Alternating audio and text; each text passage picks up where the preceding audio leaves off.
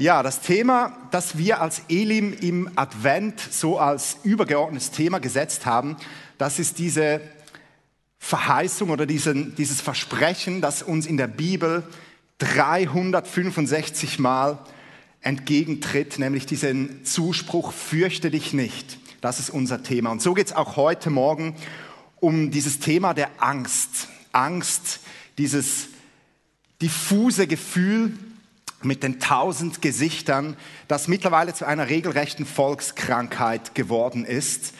Es gibt gefühlt auch ungefähr für jeden Tag im Jahr eine eigene Definition von Angst. Und all diese verschiedenen Ängste, die es gibt, die haben alle einen wissenschaftlichen Namen. Und ich möchte mal so einige von diesen Ängsten mal so in den Raum stellen, würde mich mal wundern, ob ihr euch da ein bisschen auskennt. Es gibt zum Beispiel die Taphophobie. Wer weiß, was das für eine Angst ist, die Taphophobie? Wer kennt sich da aus? Es ist die Angst, lebendig begraben zu werden. Oh, die gibt's. Dann gibt es zum Beispiel die Agoraphobie. Wer weiß, was das ist? Laut reinrufen. Ja, ihr müsst laut reinrufen, nicht? Ja, die Angst vor weiten Plätzen oder die Platzangst, ne, wie die so im Volksmund heißt, kann auch ähm, enge Räume betreffen. Dann gibt es zum Beispiel die Nyktophobie. Wer weiß, was das ist? Wollt ihr nicht wissen? Amen. Genau, das ist die Angst vor der, das ist die Angst vor der Dunkelheit. Ne? Interessanterweise hatte der Edison also der Thomas Edison, der Erfinder der Glühbirne, der litt unter dieser Angst. So hat er offensichtlich die Glühbirne erfunden. Dann gibt es die Klinophobie. Wer hat schon davon gehört? Das ist die Angst, ins Bett zu gehen. Gibt es tatsächlich. Und dann gibt es die Arachnophobie. Die kennt man ein bisschen besser. Was ist das? Spinne hat hier jemand reingerufen. Das ist etwas, das betrifft ja eigentlich meistens die Frauen, aber da hat jetzt ein Mann offensichtlich, kennt er die? Genau. Dann gibt es die Lachanophobie. Das ist etwas, das eher uns Männer betrifft. Wer weiß, was das ist? Das ist die Angst vor Gemüse. Gibt es offensichtlich. Ihr lacht, aber das ist eine Tatsache. Und dann gibt es die Pentheraphobie. Wer weiß das? das? Du glaubst mir das nicht, aber die gibt es. Das ist die Angst vor der Schwiegermutter. Die nennt sich Pentheraphobie. Genau. Ja, und wir lachen jetzt ein bisschen, ne, wenn wir von diesen Ängsten hören. Aber für Menschen, die persönlich betroffen sind, ist das sehr oft eben nicht witzig.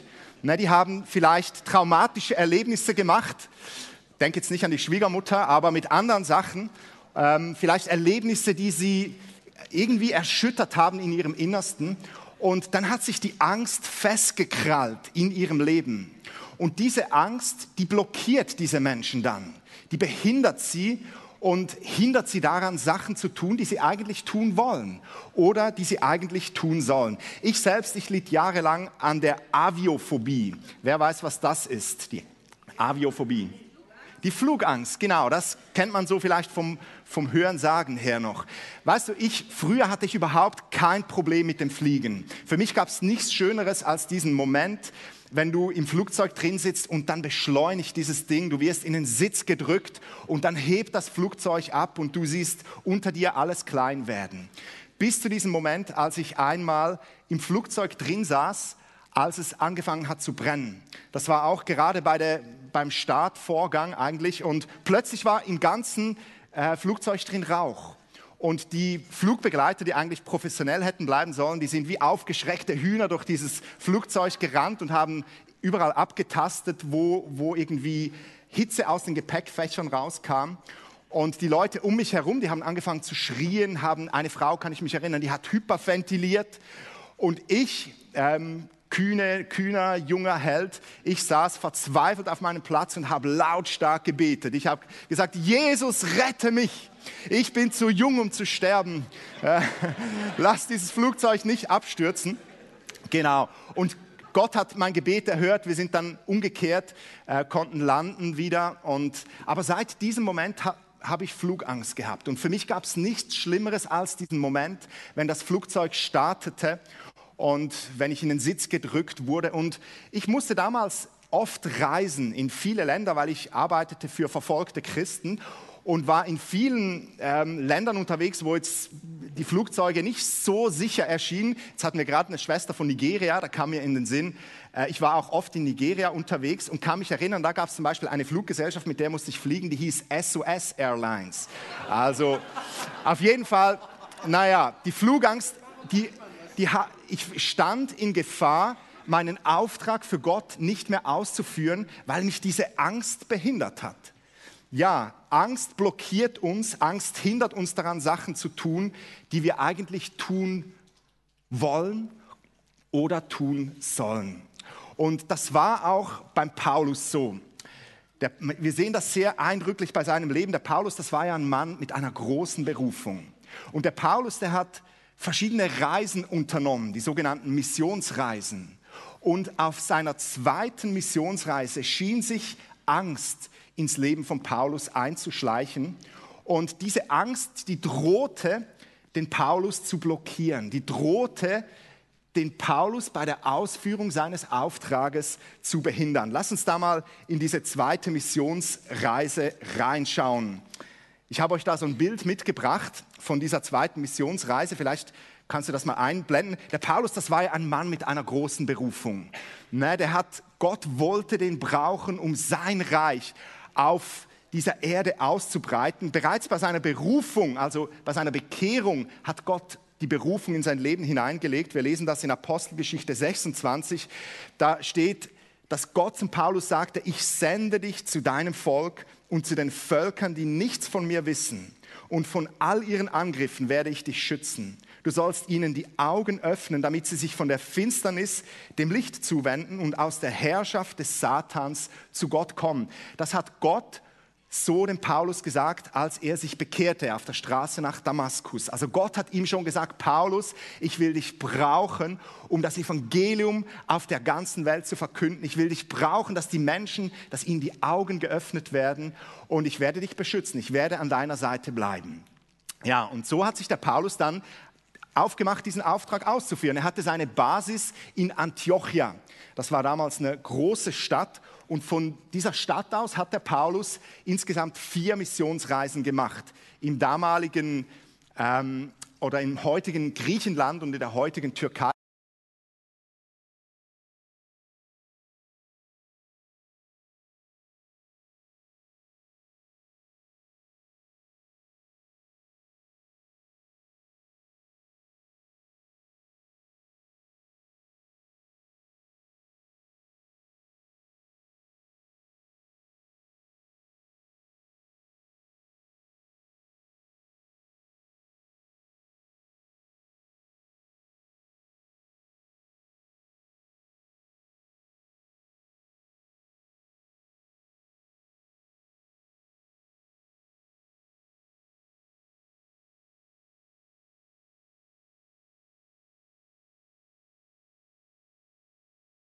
Besuchte da diese verschiedenen Gemeinden, die sie gegründet hatten. Und der Paulus, der machte sich auf auf eine neue Route.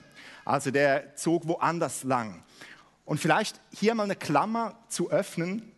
Ja, es gibt in der Gemeinde, kommt es zu Streit zwischen Leitenden. Das ist so. Selbst in der biblischen Gemeinde lesen wir hier. Und ja, Wege trennen sich. Das ist so, es ist eine Realität.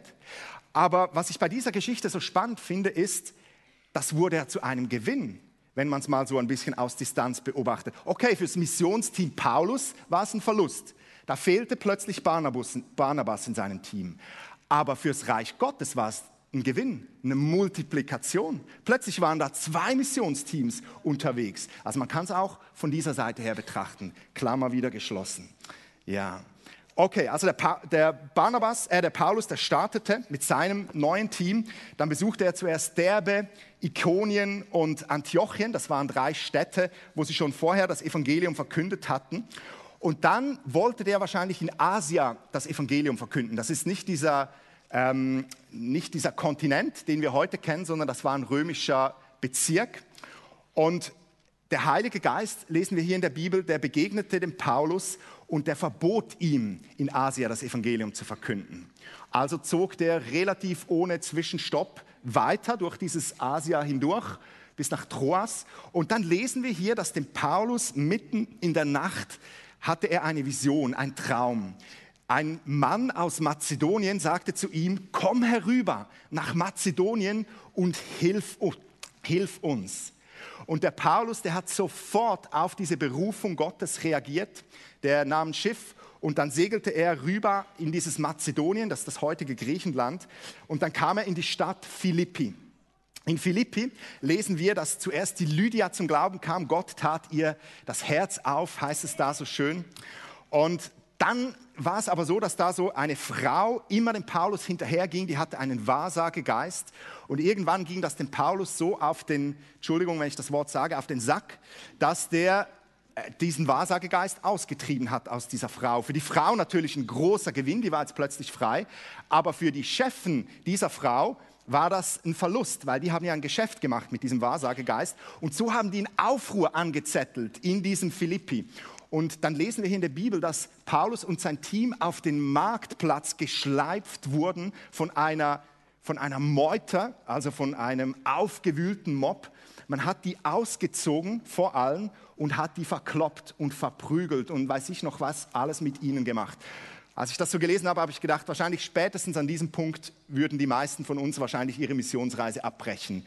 Ne, würden sagen, okay, das war's, das ist äh, too much. Aber der Paulus nicht, der blieb dran. Er wurde dann ins Gefängnis geworfen. Ihr kennt alle diese Geschichten, die ihr ein bisschen bewandert seid in der Bibel. Ähm, äh, sie wurden in einen Flock gebunden, in diesem, in diesem Loch. Sie haben angefangen, Gott anzubeten, haben wahrscheinlich den anderen Leuten im Knast das Evangelium verkündet. Die kamen alle zum Glauben. Dann kam großes Erdbeben, die Türen sprangen auf, die Fesseln sprangen auf. Ähm, der Kerkermeister kam völlig aufgelöst rein, war tief getroffen, sagte, was muss ich tun, um mich zu bekehren? Bekehrte sich, ließ sich taufen mit seinem ganzen Haus. Also eine Glory Story an der nächsten passierte da. Ja, da kann man mal sagen, können wir Gott einen Applaus geben. Ähm, am nächsten Tag wurde dann der Paulus wieder entlassen aus dem Gefängnis und er ging weiter in die nächste Stadt. Er ging nach Thessalonich. Und auch da hat er sofort angefangen, das Evangelium zu verkünden. Auch da bekehrten sich die ersten Menschen, aber auch da kam, kam ein Mob zusammen, der ihn verhaftete und der ihn anklagte und vor Gericht stellte. Und spannend ist, die, was war die Anklage? Sie klagten ihn an, sie sagten, diese, die den ganzen Erdkreis in Unruhe versetzt haben, sind auch hierher gekommen. Und als ich das so gelesen habe, habe ich gedacht, ich möchte, dass das auch auf meinem Grabstein steht. Diese, dieser Gabriel Hessler oder Gabriel Hessler hat den ganzen Erdkreis in Aufruhr versetzt. Ist ja ein Kompliment, wenn das über deinem Leben ausgesprochen wird. Dann ist der Paulus nach Beröa geflüchtet auch da in Beröa hat er das Evangelium verkündet, auch da gab es wieder einen Aufruhr. Der Paulus fuhr dann mit dem Schiff nach Athen. Dann kam er in diese Philosophenhochburg, in diese intellektuelle Stadt. Und als er da so durch die Straßen ging, da heißt es, sein Herz ergrimmte gegen all diese Götzenstatuen, die da stand. Er hat dann auf dem Areopag das Evangelium verkündet, sehr in einer großen Klarheit. Ähm, die einen haben ihn verspottet, die anderen kamen zum Glauben. Und dann ging Paulus weiter und kam nach Korinth. Und hier findet jetzt eigentlich der Kern unserer Geschichte statt. Korinth, eine Megastadt für damalige Verhältnisse. Es war eine der drei großen Städte im Römischen Reich. Vergleichbar heute vielleicht, wenn man jetzt die Europa anschaut mit London, Paris und Hamburg. So diese, eine, eine so große Stadt. Und Korinth war eigentlich dafür bekannt, dass da eine sehr laxe Moral herrschte. Also mit der Moral war es nicht so ähm, weit in Korinth. Es gab im damaligen römischen Reich ein Sprichwort, dass wenn ein Mädchen einen unliederlichen Lebensstil führte, dann würde man der heute vielleicht Flittchen sagen oder so. Damals sagte man, das ist ein korinthisches Mädchen. Also es gab einen riesen Rotlichtbezirk da in Korinth. Es äh, gab viel Tempelprostitution, es gab viel, äh, viele verschiedene Götter, ähm, viele Götzendienste in diesem Korinth. Und naja, der Paulus, der muss wahrscheinlich da schon ein bisschen erschüttert gewesen sein. Wahrscheinlich dachte er, boah, und hier muss ich jetzt das Evangelium verkünden, in dieser krassen Stadt. Aber typisch Paulus, er hat sich davon nicht ähm, hindern lassen und er hat angefangen, das Evangelium zu predigen. Und es kamen auch erste Leute zum Glauben und es kam aber auch Widerstand. Und ich vermute das jetzt folgendes. Man liest das zwar nicht in der Bibel direkt, aber ich vermute zu diesem Zeitpunkt seines Lebens, seiner Missionsreise, war der Paulus entmutigt und vielleicht auch ängstlich. Und vielleicht hat sich angefangen, die Angst in sein Leben einzuschleichen. Wahrscheinlich all diese Erlebnisse, die er auf, in den zurückliegenden Städten gemacht hat, die haben angefangen, ihren Tribut zu fordern. Und die Angst war dem Paulus im Nacken. Die Angst dieser stolzen Stadt, nun das Evangelium zu verkünden, die Sünden vor Augen zu führen. Die Angst vielleicht auch vor einem Shitstorm. Nicht wie wir heute Shitstorms kennen, sondern eben vor einem wütenden Mob gezerrt zu werden. Die Angst vielleicht, ja, dass, dass ihm großer Widerstand entgegenkommt. Und ich könnte mir auch gut vorstellen, dass Paulus an diesem Punkt seiner Missionsreise sogar damit gekämpft hat, aufzugeben und sich vielleicht überlegt hat, hey komm, an diesem Punkt mache ich Schluss. Ich habe doch jetzt schon so viel für diesen Gott gemacht, jetzt gehe ich wieder nach Hause. Und genau an diesem Punkt seines Lebens hat Gott in sein Leben hineingesprochen. Und lass uns nun mal lesen, was Gott zu ihm gesagt hat. Gott sagte ihm, oder dann sprach der Herr durch eine Vision in der Nacht zu Paulus, fürchte dich nicht, sondern rede und schweige nicht denn ich bin mit dir und niemand soll sich unterstehen, dir zu schaden. Denn ich habe ein großes Volk in dieser Stadt. Wow, was für eine Zusprache. Der Gott sagte zum Paulus, fürchte dich nicht, sondern rede und schweige nicht, denn ich bin mit dir und niemand soll sich unterstehen, dir zu schaden, denn ich habe ein großes Volk in dieser Stadt. Dieser Zuspruch von Gott änderte alles im Leben von Paulus. Es nahm seine Angst von einem Moment auf den anderen weg. Und so lesen wir dann im nächsten Vers, so blieb Paulus ein Jahr und sechs Monate dort und lehrte unter ihnen das Wort Gottes. Paulus blieb nicht nur ein paar Tage wie in den vergangenen Städten, er blieb anderthalb Jahre in Korinth. So sehr veränderte dieser Zuspruch Gottes seine Haltung, seine Angst war plötzlich weg. Aber was war es, das den Paulus so stärkte? Lass uns das mal im Detail anschauen. Gott sagte zu ihm, fürchte dich nicht. Dieses Wort fürchte dich nicht oder fürchte dich im Griechischen heißt das Phobeo, Angst haben, erschrecken, weglaufen. Gott sagte zum Paulus, du brauchst keine Angst zu haben. Du musst dich nicht erschrecken, du musst nicht weglaufen. Es war wie dieser Vater, der ins Kinderzimmer reinkam, das Licht anknipste und sagte, es ist alles gut. Es ist alles gut. Es gibt keinen Grund, Angst zu haben. Die Angst ist ein diffuses Gefühl, die auf keiner Grundlage basiert, sehr oft. Und Gott sagte hier dem Paulus, fürchte dich nicht. Und dann sagte er, sondern rede und schweige nicht. Ich möchte euch nochmal an die Unmoral in Korinth erinnern. Ne, wahrscheinlich war der Paulus schon sehr eingeschüchtert von diesem Götzendienst, der überall herrschte. Wir kennen das vielleicht von heute ein bisschen. Der Götzendienst damals, der hat alle Lebensbereiche der Korinther berührt. Und der Paulus sollte jetzt hinstehen und gegen diese anderen Götter reden sozusagen oder für den einen Gott reden. Wir wissen das heute, wie das was davon der Gesellschaft entgegenkommen kann, wenn man nicht so in, im Mainstream-Meinungsbild ähm, sich artikuliert.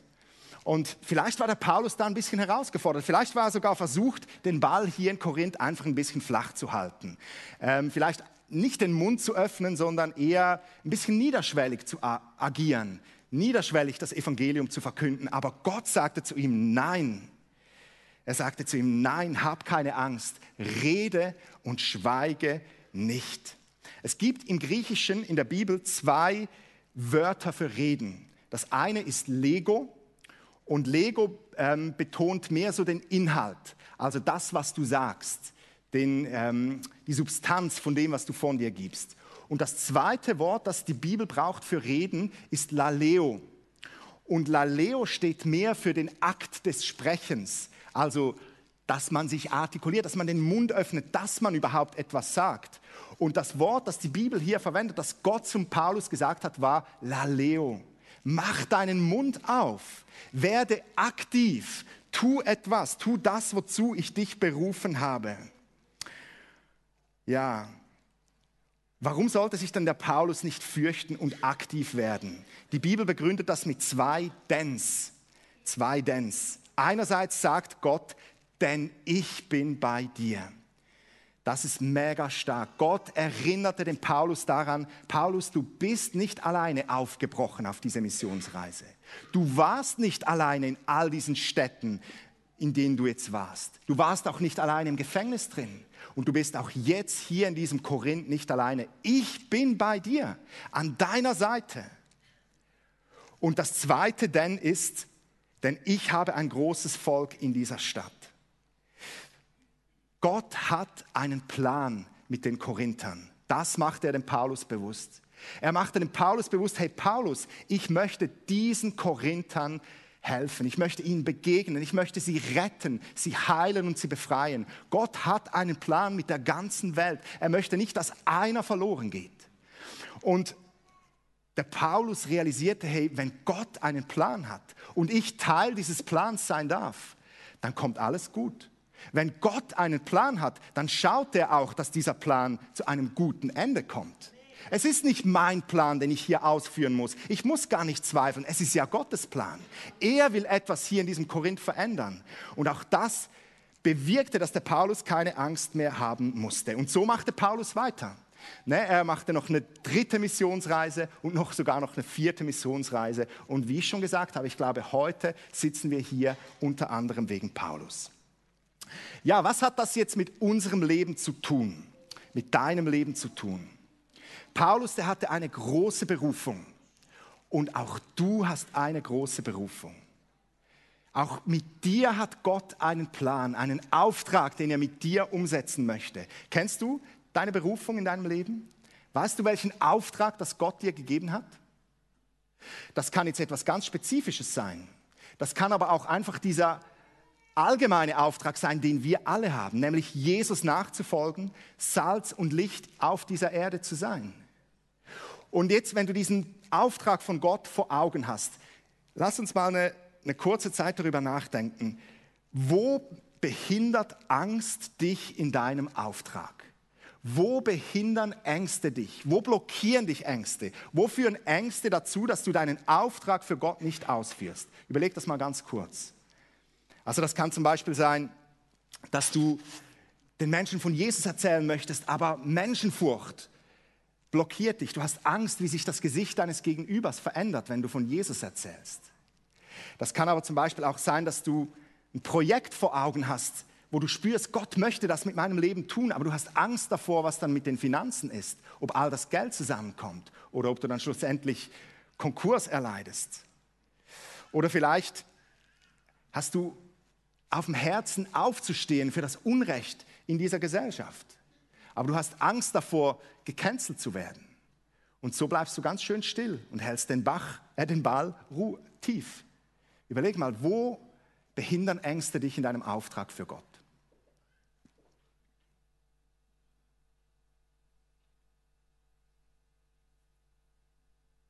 Ja, und jetzt nimm diese Aussage von Gott für dich in Anspruch. Lass uns da noch mal reinschauen. Gott sagt zu dir: Fürchte dich nicht. Weißt du, auf dieser Welt gibt es viel Grund, sich zu fürchten. Für jeden Tag im Jahr gibt es eine spezifische Angst. Aber die Bibel, die sagt uns, es gibt nur einen Grund, uns zu fürchten.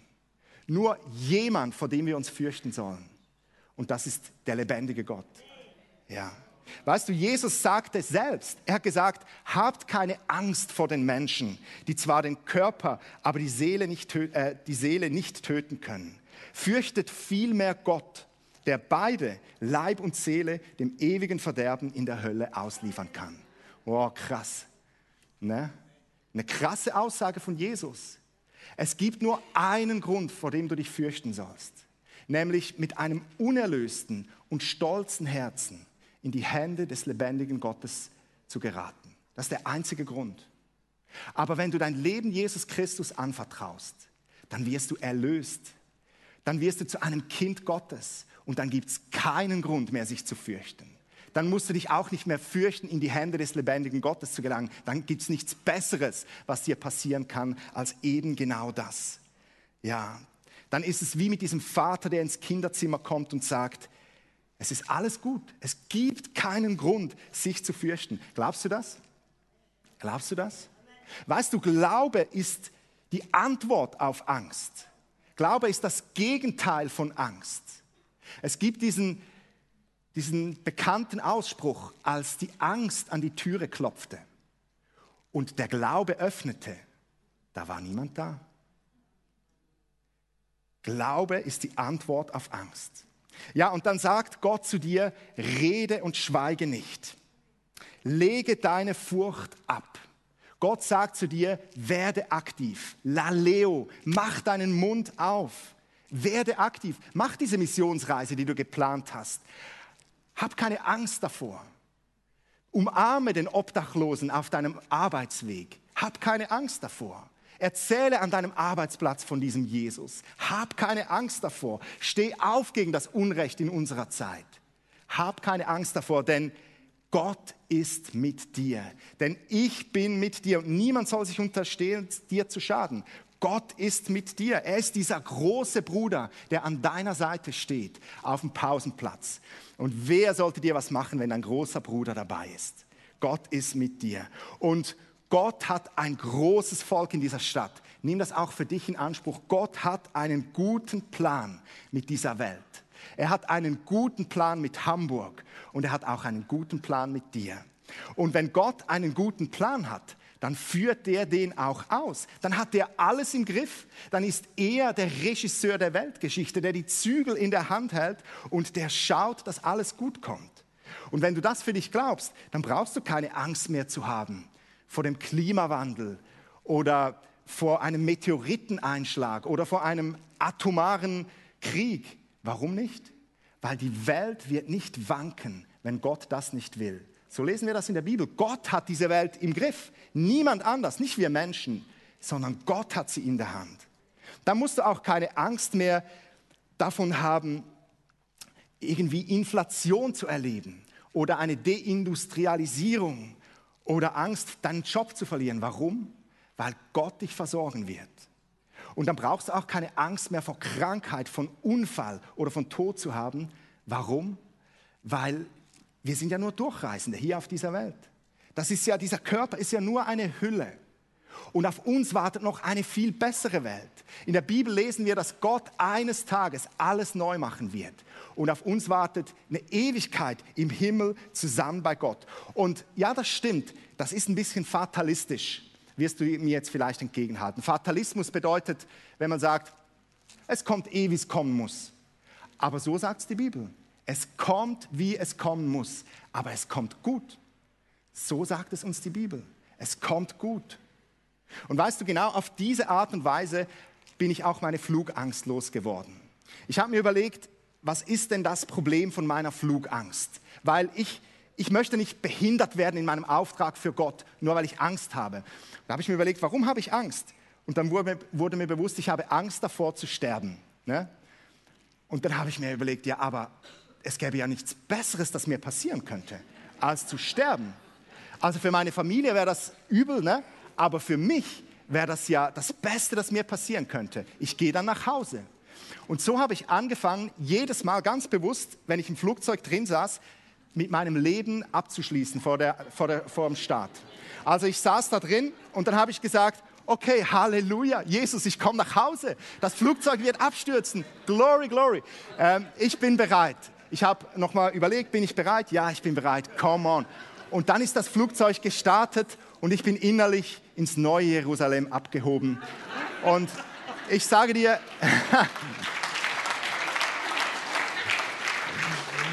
und ich sage dir, das ist kein, ich, ich erzähle das nicht einfach als Geschichte, das stimmt. Ungefähr fünfmal habe ich das gemacht und dann war meine Flugangst weg. Und seit diesem Moment, ich fliege immer noch sehr viel, gibt es nichts Schöneres für mich als der Moment, wenn das Flugzeug abhebt. Ich bin ready, ich habe meine Angst besiegt durch die Wahrheit, durch den Glauben. Weißt du, ich weiß nicht, was diese Zukunft für uns noch alles bringt. Aber ich weiß eins. Ich weiß, dass Gott unsere Zukunft in den Händen hält. Und ich weiß auch nicht, ich weiß auch nicht, was auf unserem Weg der vor uns liegt, noch alles kommen wird. Welche Krisen, welche Herausforderungen uns als Gemeinde oder mich als Einzelperson oder dich, was uns noch begegnen wird. Aber ich kenne den Ziel unseres Weges. Und das ist Jesus Christus, das ist der Himmel, das ist das neue Jerusalem. Amen.